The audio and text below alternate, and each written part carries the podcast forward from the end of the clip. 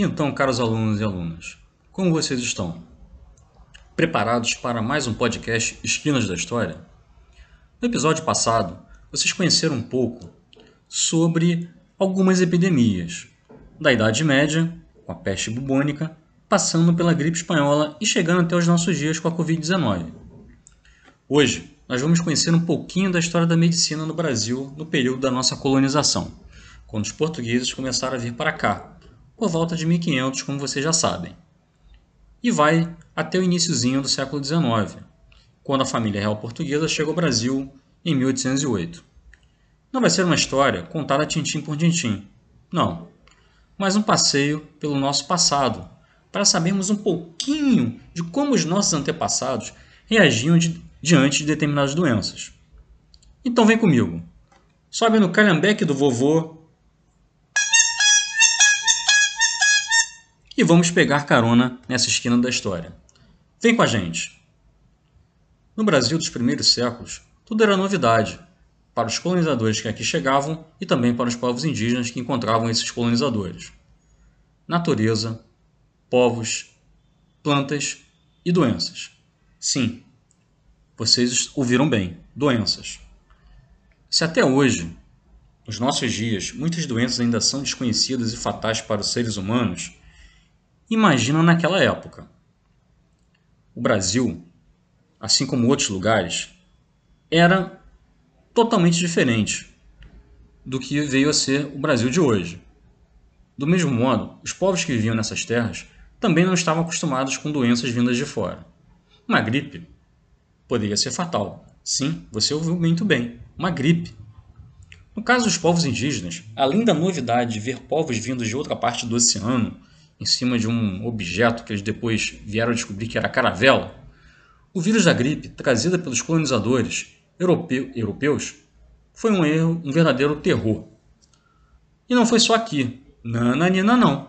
Isso aconteceu no Brasil e em vários outros lugares do continente americano, que na época não era chamado de continente americano pelos povos que ocupavam aqui, pois cada um dava um nome diferente para esse território. Na época, México, Peru, Bolívia, Chile e outros territórios que vieram se tornar esses países eram ocupados por diversas civilizações indígenas diferentes, como por exemplo, no atual México, os astecas, e os incas no atual Peru. Para eles, o vírus da gripe foi devastador.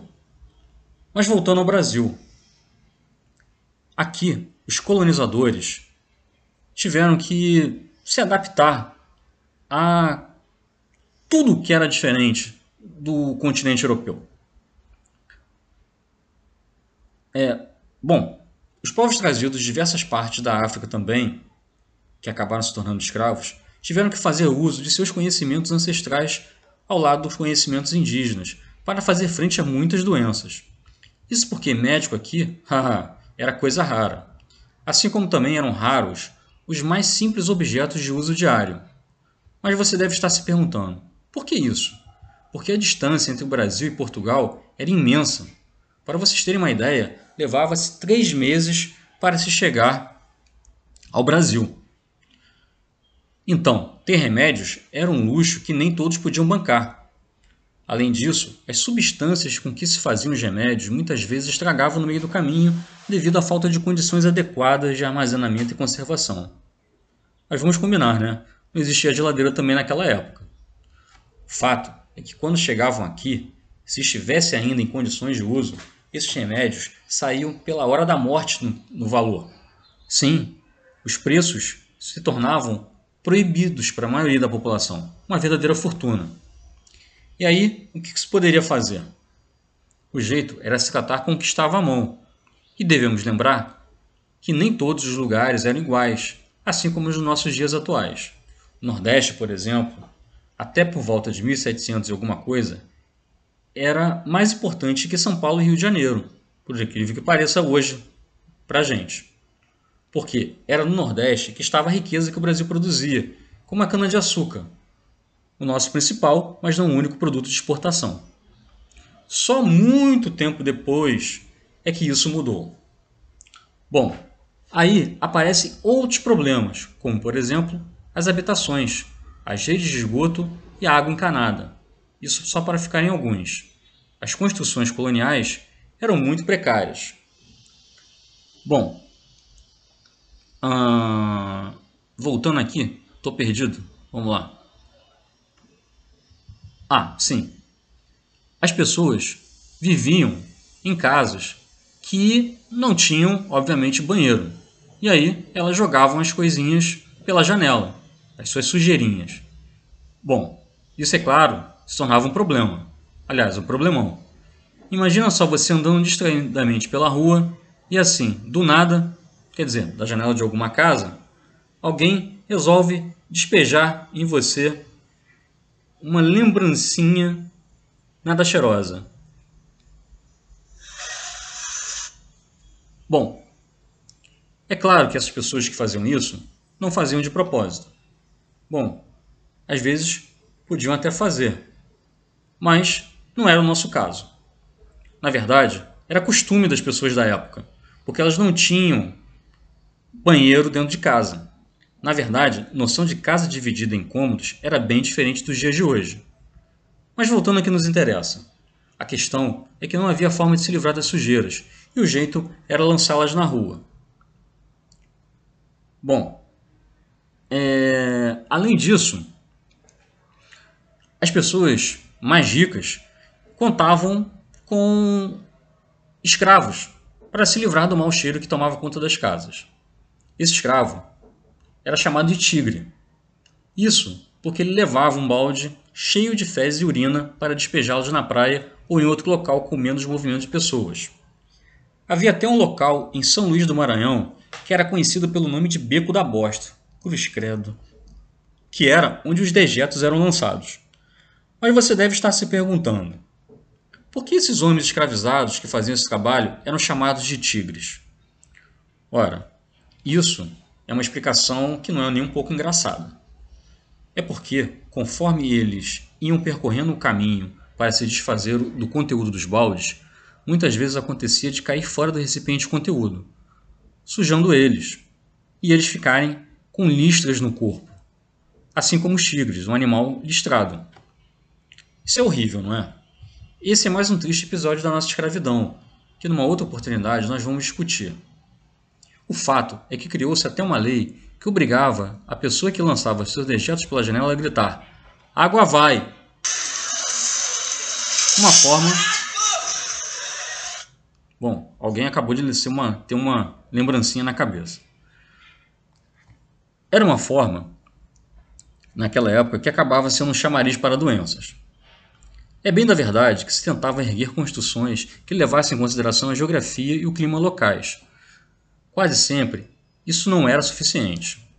Quem dá um testemunho sobre a preocupação das construções em 1809, quando a família real já morava aqui no Brasil, é o padre Luiz Gonçalves dos Santos, mais conhecido como Padre Perereca. E olha ele aí, calma Perereca, calma.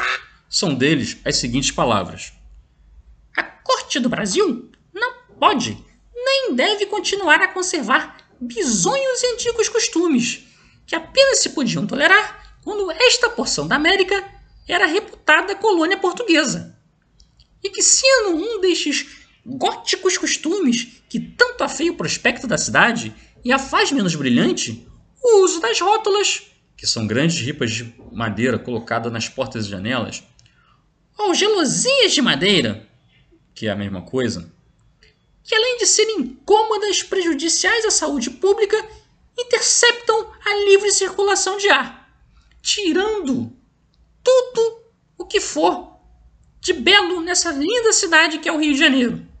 Bom, essa linda cidade fica por minha conta. Não se pode negar que o Perereca prestava atenção nas coisas, não é verdade? Aliás, até muito tempo depois, muitos estrangeiros que desembarcavam no Brasil chegavam apavorados com a possibilidade de morrer contraindo alguma doença.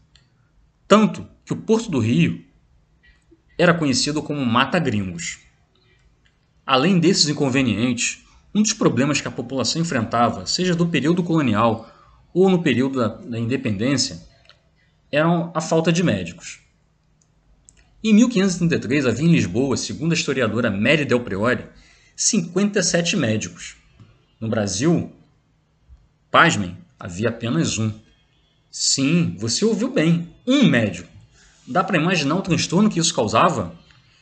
E então, como é que essa situação era resolvida? Ah, a forma mais prática encontrada era como, por exemplo, o famoso padre José de Anchieta e outros religiosos exercerem a prática médica. E isso era mais comum do que se imagina. Eram reivindicados médicos que fossem enviados de Portugal para cá, mas ninguém se animava a vir devido ao pouquíssimo dinheiro que se ganhava com a profissão. Para vocês terem uma ideia, muitos médicos eram pagos com panos, açúcar, galinha, milho, algodão, chiclete, bala. Bom, chiclete bala fica por minha conta. Muitos aprendizes acabavam vindo para o Brasil e exercendo a função que era fiscalizada de longe pelas autoridades. Elas concediam licenças para esses, digamos assim, curiosos. Então, entravam em cena os chamados boticários. Não, não, não, não. Não tem nada disso que você está pensando, não. Não é perfume nem sabonete, não. Não era isso que eles produziam. Eles fabricavam remédios com as substâncias que eu comentei com vocês mais acima, que eram caras e estragavam com facilidade. Outra adaptação foi fazer um dos produtos da terra, aliás, fazer uso dos produtos da terra que eram utilizados pelos indígenas para seus males. É bom que se diga que os índios dominavam um conhecimento riquíssimo sobre plantas e ervas que foram apropriados pelos europeus. Mas voltando à questão da carência de médicos, muitos dos que acabavam exercendo essa atividade eram conhecidos como barbeiros. Bom, não porque eles fizessem barba, né? mas porque eles cometiam barbaridades mesmo. Muitos boticários acabavam não só produzindo remédios, como acabavam assumindo atividade médica. E esse era um problema que atingia pobres e ricos. Ficou bastante conhecido o caso do governador do Brasil na época, Afonso Furtado, que sofreu horrores para um tratamento de erisipela, que é uma infecção na pele causada por uma bactéria.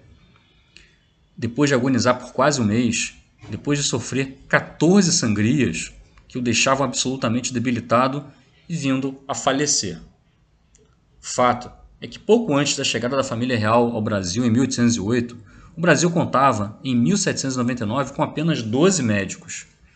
O que se pode ter certeza é que as práticas médicas brasileiras combinavam elementos da, da medicina europeia, indígena e africana. Isso aconteceu de norte a sul do Brasil.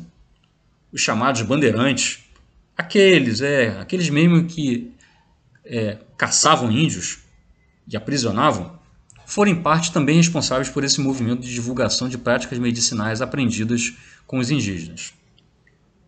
Ocorreram, e não tinha como ser diferente, diversas epidemias ao longo da nossa história, como as de varíola, de sarampo, de tifo e de febre amarela, que além das perdas humanas, provocavam crises financeiras. Para não perderem dinheiro, comerciantes insistiam em burlar a quarentena. Hum, isso não soa familiar? Bom, agravando ainda mais um quadro por si só já caótico. Como em qualquer tempo, essas epidemias eram interpretadas como sinais de presságios e males que estavam a caminho. A simples passagem de um cometa era o motivo perfeito para reforçar uma série de temores e superstições. A varíola foi uma das doenças que mais causaram mortalidade, tanto nas vilas quanto nas cidades. Foi no século XIX principalmente com as mudanças importantes que o Brasil passou no começo desse período, que foram criadas duas escolas de medicina, uma na Bahia, em Salvador, e outra no Rio de Janeiro, capital do Império Português e depois do Brasil independente. Mas isso é bom que se diga, não significou a melhora das condições de saúde e sanitárias da população. O poder do discurso médico vai alcançar, que vai alcançar nesse período, vai fazer com que outros problemas apareçam. Um deles vai ser o controle da vida privada, ou seja, do comportamento das famílias, pelo discurso médico, que vai tentar disciplinar todos os membros da sociedade a serviço da ordem da obediência. Mas isso é uma história que a gente vai conhecer em um outro momento.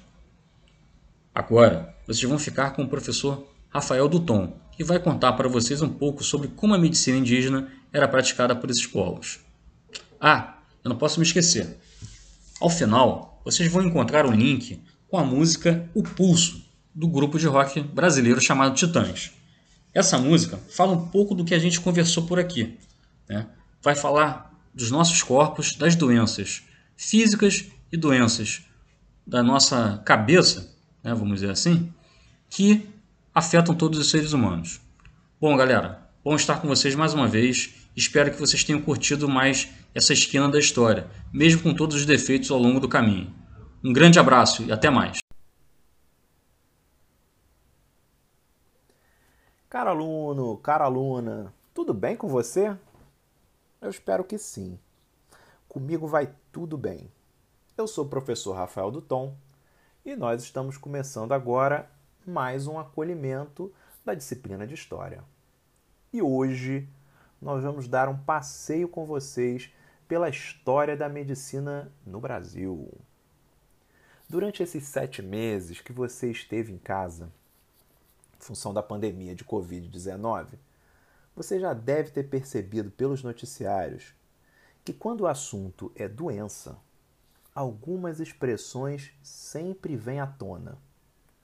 Segundo a opinião dos médicos, ou então, de acordo com as autoridades médicas, parece que diante de qualquer problema de saúde, nós já sabemos muito bem a quem devemos procurar.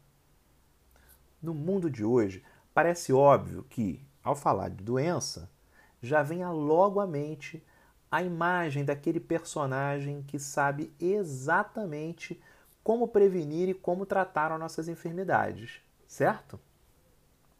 Mas será que durante os milênios atravessados pelos povos que povoaram as nossas terras, as doenças sempre foram curadas pelos médicos? Será que sempre existiram médicos igualzinho aos que a gente conhece hoje? Que tal a gente começar pelo começo e descobrir como os nossos povos originários cuidavam da saúde por aqui? Eu já começaria te dizendo duas coisas. A primeira, eles não iam a hospitais e nem se consultavam com médicos. Agora eu já imagino daqui você se perguntando aí: Ué, será que os indígenas não adoeciam? Não, não é bem assim, calma. Apesar de guerreiros, os nossos nativos não eram imortais e adoeciam como nós. Ocorre que nas diversas sociedades indígenas que povoaram esse enorme território que hoje chamamos de Brasil, a medicina não era uma ciência especializada e tão afastada da sabedoria popular. Era como se a distância entre o conhecimento das pessoas que sabiam como curar e o conhecimento das pessoas que eram curadas fosse bem menor do que na sociedade em que nós vivemos hoje. O hospital, por exemplo, hoje é algo tão comum à nossa realidade. Aquele lugar fechado, afastado das residências, onde uma pessoa doente é atendida por alguém que ela não conhece e que não conhece nada sobre ela, seria uma ideia muito estranha na cabeça dos nossos nativos. Você já deve estar se perguntando: mas se eles não tinham hospitais e nem médicos, então como eles se curavam das doenças? Calma, eu vou te contar.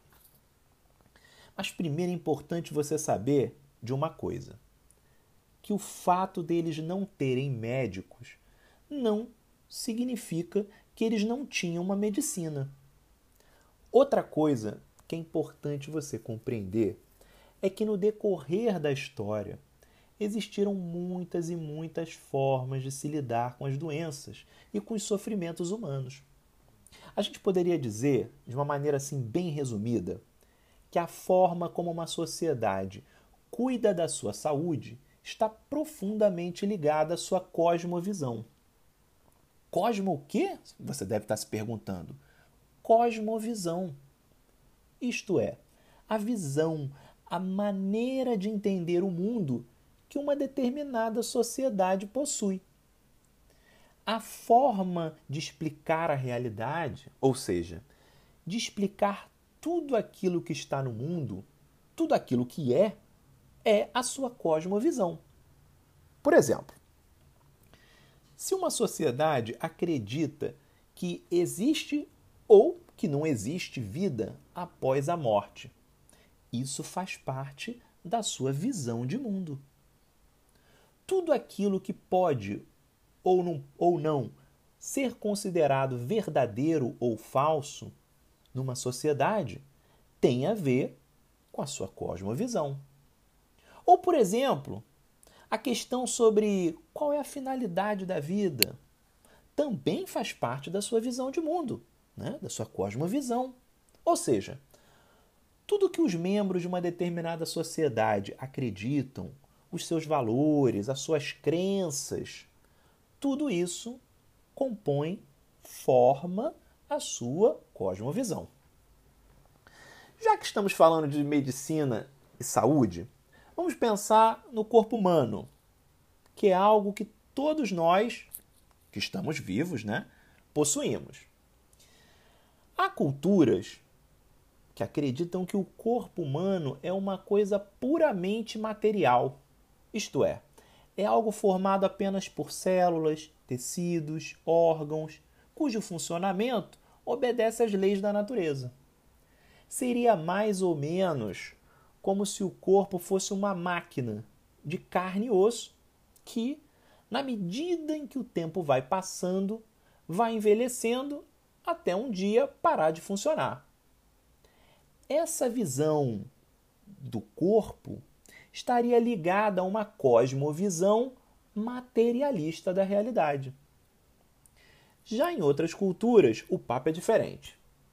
O corpo já não é percebido dessa maneira, como apenas matéria, mas ele é visto em uma ligação constante com outro elemento, a alma, ou, se você quiser chamar, de espírito. Ou seja, não tem como pensar um corpo sem alma, nem uma alma sem um corpo. Deu para você entender que essa não é uma cosmovisão materialista?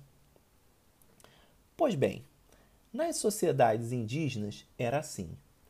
Se acreditava que o corpo era uma espécie de roupa vestida pela alma e que, por exemplo, quando a pessoa estivesse sonhando ou estivesse doente, a sua alma poderia abandonar o seu corpo e sair por aí dando uma voltinha.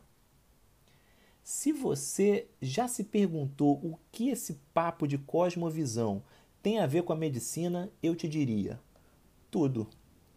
A medicina de uma sociedade tem a ver com a maneira que essa sociedade vê a realidade. Voltando a falar dos povos originários. Para eles não havia uma separação muito clara entre o mundo natural e o mundo do sobrenatural. Um trovão, por exemplo, que para a gente hoje é visto como um simples fenômeno da natureza. Né? Trovão é um ruído provocado por uma descarga elétrica na atmosfera. Para eles, para os nossos povos originários, um trovão poderia ser interpretado como um anúncio de uma grande tragédia que viria a acontecer com toda a tribo um sinal de tragédia. Como nos conta a Cristina Gurgel, né, eu vou falar ainda bastante dessa autora, né, a Cristina Gurgel é, é, escreveu é, no seu livro é, chamado, ela escreveu um livro chamado Doenças e Curas, o Brasil nos primeiros séculos. Uma doença ou uma morte, diz ela, né, que uma doença, uma morte poderia ser vista como resultado de alguém que teve a sua alma roubada. Então, a alma foi roubada, a pessoa ficou doente.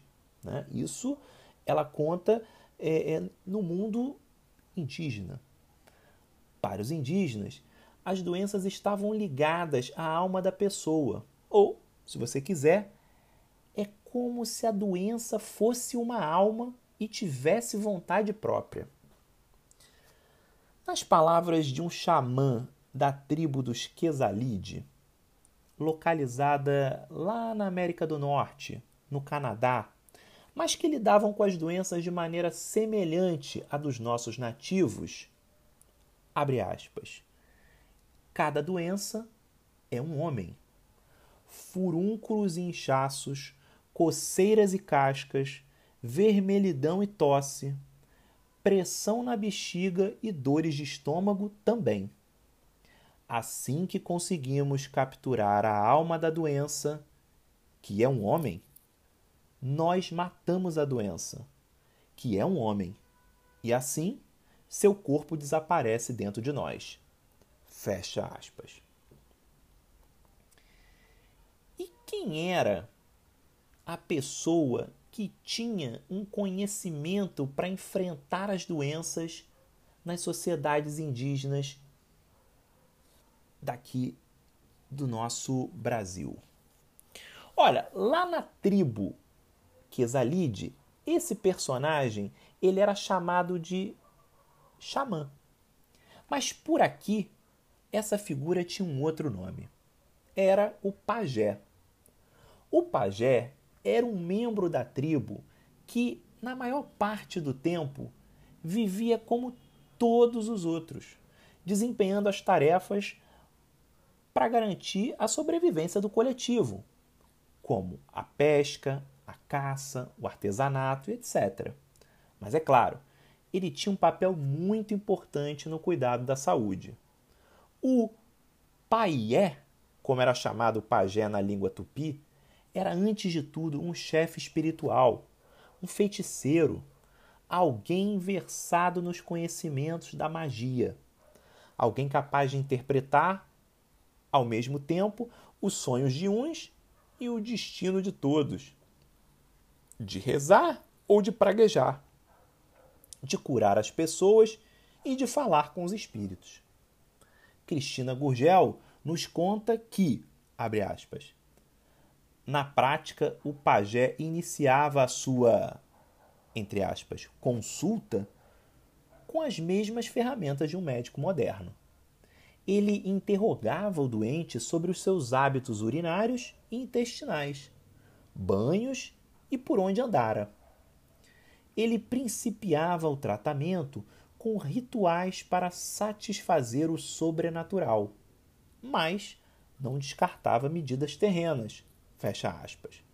No tratamento, nos diz a Cristina, os pajés utilizavam, abre aspas, o sangue humano ou de animais que eram considerados revigorantes e a saliva como cicatrizantes, mas nunca as fezes, por serem consideradas impuras.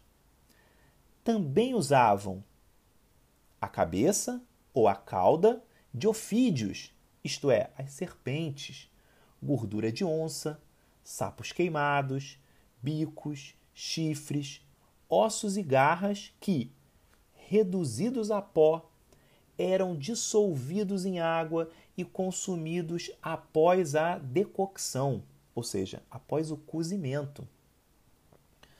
Você já imaginou? Agora uma pergunta: você já imaginou você bebendo um remédio desses?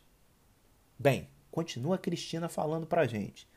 Quando necessário, o pajé realizava manipulações cirúrgicas simples e reduções de fraturas.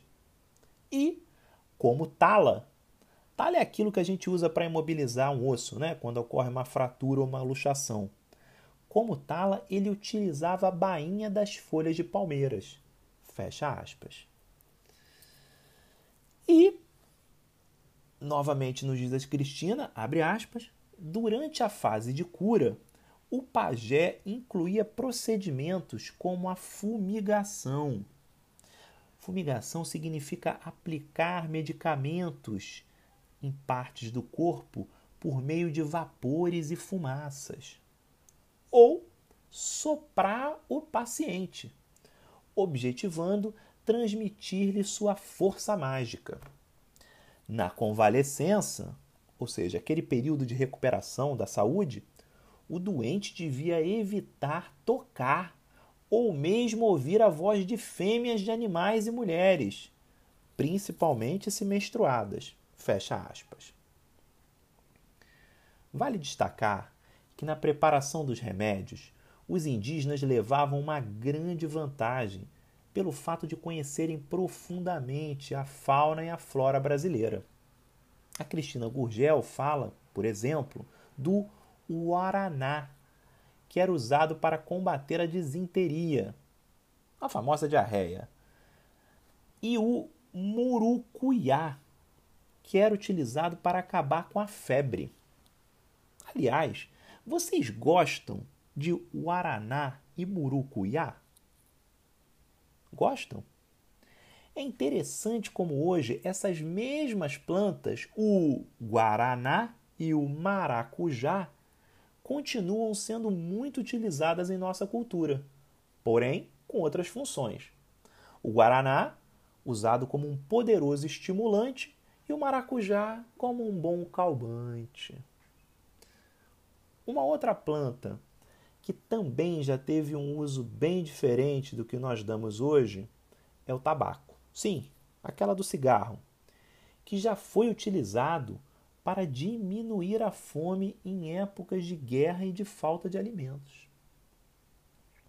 Olha, os tratamentos oferecidos pelos nativos não acabavam por aí não. Vem cá. Você já ouviu falar em sangria? Não, calma. Eu não estou me referindo àquela bebida feita né, doce, uma bebida doce feita à base de vinho, água e frutas. Não é isso. Eu estava falando de um método de cura baseado na extração do sangue do doente. Uma ideia de sangrar para melhorar. Daí o termo sangria.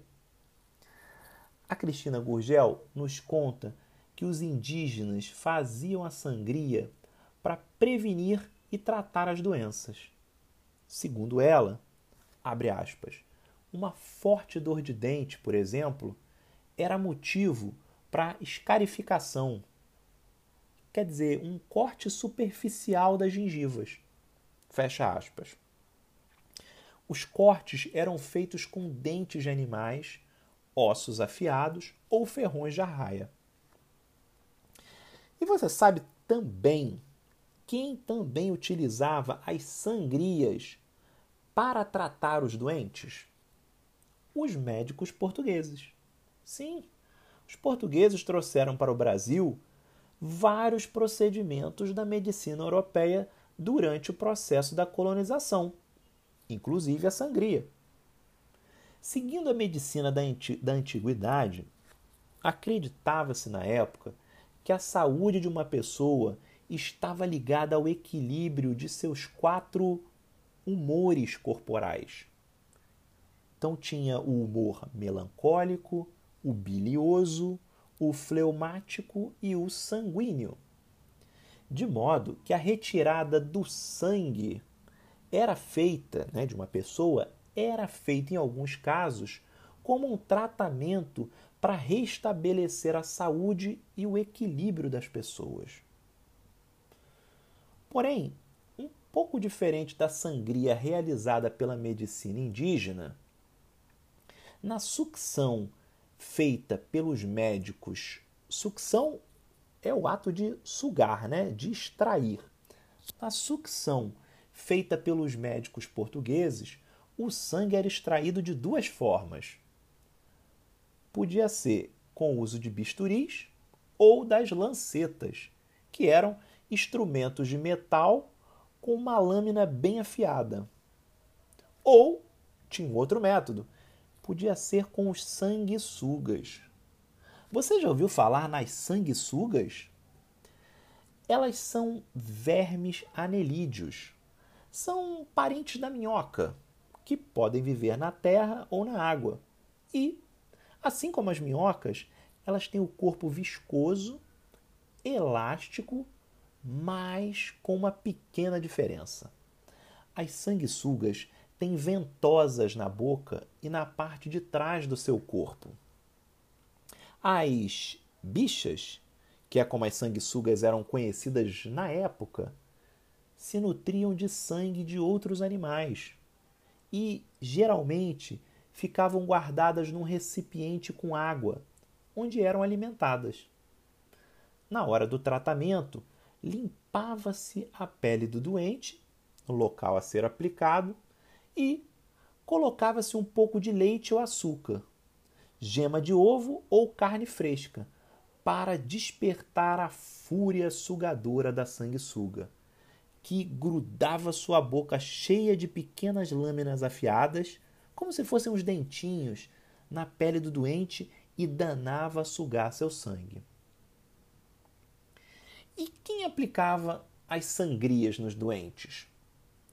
Será que eram os médicos ou os barbeiros? Ué, agora você deve estar se perguntando: o que, que é que os barbeiros tinham a ver com a medicina, Rafael? Pois tinham tudo a ver. A medicina trazida de Portugal não apenas era muito diferente da medicina dos indígenas, como também era muito diferente da medicina que temos hoje. O barbeiro, assim como o cirurgião e o boticário, eram personagens fundamentais na medicina portuguesa. Mas isso será um assunto para um próximo episódio, tá legal? Hoje a gente vai ficando por aqui. Eu espero que vocês tenham gostado desse episódio e falando em medicina. Desejo muita saúde para todos vocês e fiquem em casa, hein? Protejam-se. Mas peraí, peraí. Antes de mandar um abraço final, eu vou dar aqui dois recadinhos. O primeiro é para você não esquecer de ouvir a música que o professor Flávio escolheu para vocês. É uma música que tem tudo a ver com os assuntos que eu e ele falamos. E o segundo recadinho, por fim, eu vou falar da bibliografia. O que é a bibliografia? É o conjunto dos livros, a relação de livros que eu li para poder preparar esse acolhimento para vocês. Caso um dia vocês se interessem em ler algum, aí vão os nomes. É, o, o Dicionário Etimológico da Língua Portuguesa, do Antônio Geraldo da Cunha, é, publicado no Rio de Janeiro, da Lexicon, no ano de 2010. O livro da Cristina Gurgel, chamado Doenças e Curas, o Brasil nos Primeiros Séculos, publicado em São Paulo, pela editora Contexto em 2010. O livro Antropologia Estrutural, do grande antropólogo Claude Lévi-Strauss, publicado em São Paulo pela editora Kozak Naif no ano de 2008. É o artigo chamado Humores e Odores, Ordem Corporal e Ordem Social no Rio de Janeiro, século XIX, pela Tânia Andrade Lima, é, na revista é, História, Ciência e Saúde Manguinhos. É uma revista online, está disponível na internet. Está no volume 2, número 3, das páginas 44 a 94, e foi publicado em 1996. E por último, o livro do professor Roberto Machado, é, chamado Da Nação da Norma a Medicina Social e a Constituição da Psiquiatria no Brasil, publicado no Rio de Janeiro pela editora Graal em 1978. Tá legal? Um grande abraço para vocês e até outra oportunidade. Tchau, tchau.